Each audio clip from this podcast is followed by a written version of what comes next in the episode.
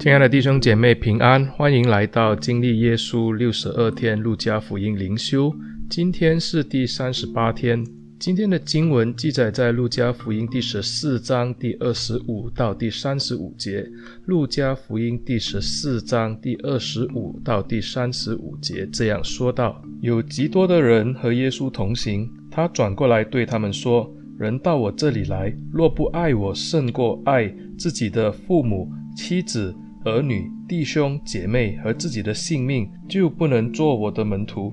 凡不背着自己的十字架跟从我的，也不能做我的门徒。你们哪一个要盖一座楼，不先坐下算计花费，能盖成不能？恐怕安了地基，不能成功。看见的人都笑话他，说这人开了工，却不能完工。或是一个王出去和别的王打仗，岂不先坐下酌量？能用一万兵去敌那领二万兵来攻打他的吗？若是不能，就趁敌人还远的时候，派使者去求和息的条款。这样，你们无论什么人，若不撇下一切所有的，就不能做我的门徒。盐本是好的，盐若失了味，可用什么叫它再咸呢？或用在田里，或堆在粪里，都不合适，只好丢在外面。有耳可听的，就应当听。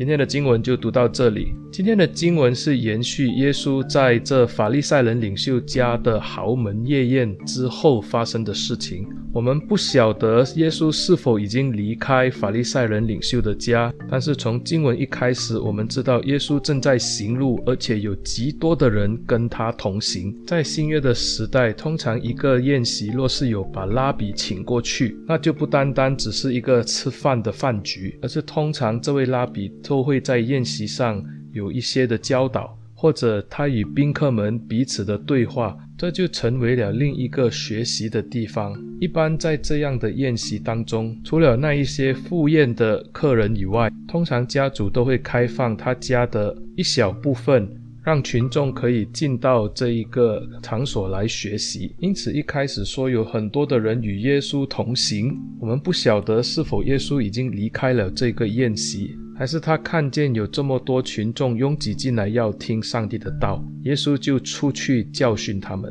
路加记录了这些到来的群众的数目是极其繁多，他们可能听见耶稣之前的教训。耶稣要求法利赛人要关注当时社会里面的边缘群体和这一些弱势群体，可能因这这样就吸引了很多的群众进前来要听耶稣的道。他们可能要看看耶稣还有什么可以说的，或是看看耶稣会不会在这个宴席上有神迹奇事的展现。因此，耶稣就出去向这些群众说话了。耶稣对他们说：“若是要跟从耶稣，是有条件的，而且还要付上代价。”因此，耶稣就提出了两个做他门徒的条件。首先，耶稣要一个跟随他的人要忠于耶稣，甚至过于家庭、亲人。和自己。接着下来，耶稣也说，要跟从他的话，代价就是要随时准备好背十架，付上自己的生命。耶稣要群众明白，跟从耶稣不是加入生活营或者加入一个俱乐部。耶稣要他们知道，跟从他乃是要效忠于他，因为这条道路是会面对许多的逼迫和群众的抵挡。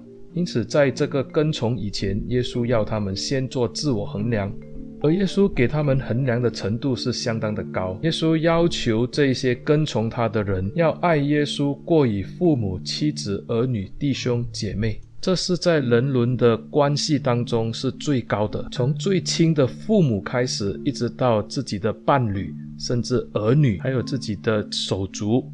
耶稣说，若是这一些关系中的人物，和耶稣放在一起的时候，他们跟从者就必须要选择耶稣过于这一切，不然的话，耶稣说不用来跟从他。那么，耶稣是不是要求跟随他的人都要跟他的家人断绝关系呢？其实我们知道那不是的。耶稣的意思就是说，当一个人相信耶稣、跟从耶稣的时候，可能家人因着不理解，或是因着家人的反对，那个时候他就处在两难当中。因此，耶稣在这边是要表明，跟从他就会面对这样的情况。而那个时候，请问你要选择谁呢？如果你是选择家人的话，那么现在就不用跟着来。与其到时失败，倒不如现在不跟。在路加福音十二章第四十九节到第五十三节，耶稣也是这样说。耶稣说，他来的时候，家人会因他而彼此纷争。一家有五个人要彼此纷争，父亲要跟儿子纷争，儿子要跟父亲纷争，母亲要跟女儿纷争，婆婆要跟媳妇纷争。因此，在这样的情况里面，耶稣要他们事先做好决定，就是在神与家人当中二选一。耶稣认为，若是心智不定的话，现在就不要跟着来，因为这样会比较省事。耶稣的要求除了要在最亲的人以上，耶稣甚至要求跟从他的人要爱他过于自己的生命，不单单是要全心全意的爱耶稣，甚至要随时预备为耶稣舍命。耶稣在二十七节说道：“凡不背着自己的十字架跟从我的，也不能做我的门徒。”耶稣要求跟从他的人要准备好去背十架。其实说到背十架的要求，路加福音的记载也不是第一次。在九章二十三节，耶稣第一次向门徒透露自己真实的身份，那就是弥赛亚的时候。他有预言到自己即将要到耶路撒冷面对苦难，而且他要被害，甚至要受死。当耶稣说完了自己的遭遇，就要求门徒要背十字架来跟从他。给耶稣说的不是背一次，而是天天的背十字架。十字架乃是在当时的一个死刑的刑具。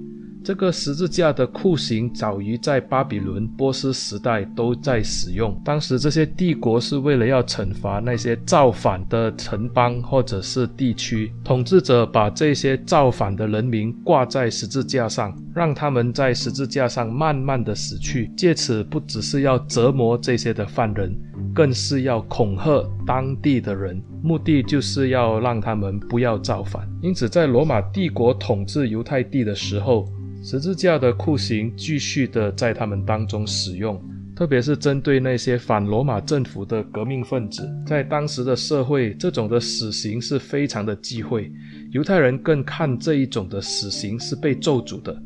因此，当一个犯人被判钉十字架之前，这个犯人自行要背着这个十字架的横木，从监狱一直走到刑场。他要被兵丁带着游街，面对着群众的歧视和怒骂，一直走到行刑的场所。兵丁就把犯人的双手钉在横木上，然后再把双脚钉在直木上，之后再把它立起来，就让它挂在木头上。犯人就这样慢慢的流血而死，所以对当时的人来说，被钉在十字架上是一个极其痛苦的酷刑。而耶稣在这个时候就跟他们说，要跟从他的话，必须要抱着一个定时架的心智来跟从他。不然的话，就不要跟来了。在历史慢慢的发展之下，我们看到，虽然耶稣要求跟从他的人要背十字架，但是他就做了第一个背着十字架，甚至被钉在十字架上的救主。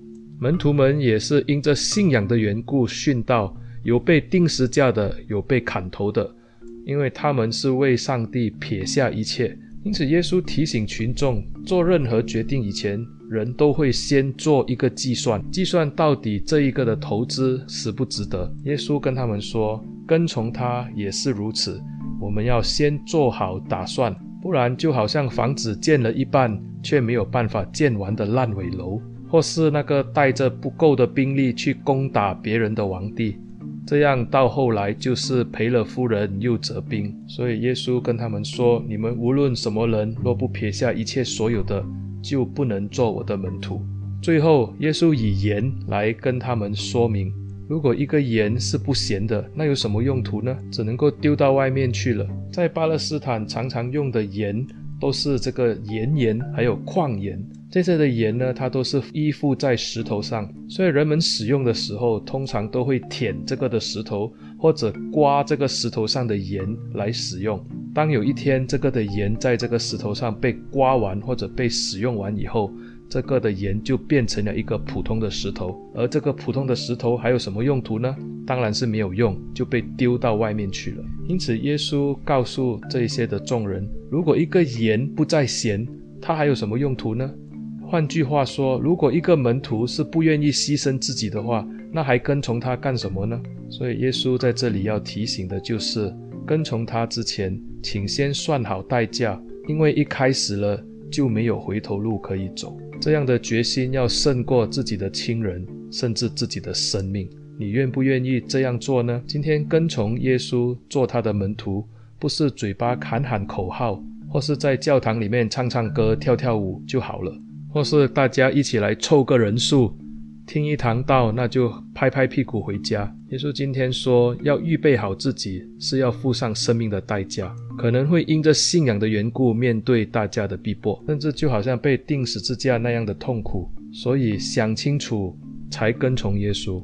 我们一起低头祷告，主啊，我们求你怜悯我们，因为我们常常误解了你的心意。我们知道信仰是要付上代价，因为主你自己先付上了极大的代价，就是你自己的生命。我们在你的身上学到榜样，求神给我们有勇气，让我们跟从主的时候。我们可以把优先次序都看清楚，我们可以把焦点放在你的身上，成为又忠心又良善的门徒。求主帮助我们，奉主耶稣的名祷告，阿门。亲爱的弟兄姐妹，谢谢你们的收听，也欢迎你们把这个音频分享给你们教会的弟兄姐妹或者你们的同事朋友收听。愿上帝的话语藏在我们的心里。